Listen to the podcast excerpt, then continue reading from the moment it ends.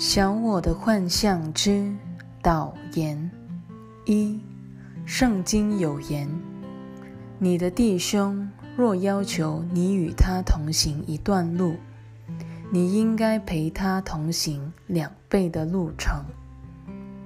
这当然不是建议你陪他一起倒退。为弟兄效劳，绝不会耽搁你的行程。只会加速双方的齐头并进。任何诚心的奉献都会激发人的灵气 （inspiration）。这字正好是疲惫的反义词。疲惫等于活得了无灵气 （dispirited），而充满灵气表示活在灵性里 （in the spirit）。你若以小我为中心，必会使你失去灵气；但若能真诚的以自信 （self） 为中心，你必会充满灵气，或活在灵性里。彻底受灵性启发之人，堪称为觉者。他不再活于黑暗中。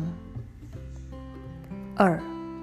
你可以从灵性或小我的角度发言，这一选择操之于你。你若由灵性发言，表示你决心静下心来，知道我就是上主。圣经这句话确实来自于启示，因为它反映了真知。你若由小我的角度发言，表示你不仅没有肯定真知，还为他做了反见证，使你活得了无灵气。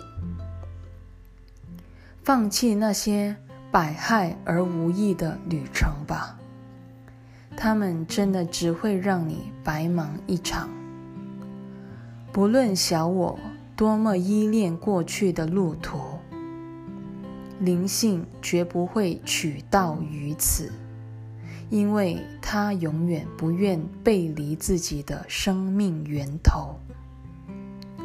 三，通往十字架的道路可算是最后一条无用之旅了。你无需在那儿徘徊流连，事过境迁之后，就让它过去吧。唯有当你能够将它看成最后的一趟无用之旅，你方能从中脱身而出，与我结合于复活之境。在这以前，你只是在虚掷生命，反复重演同一戏码，分裂的经验。沉沦的沧桑，以及小我回天乏术的弥补工程，最后只好把身体送上十字架，也就是死亡。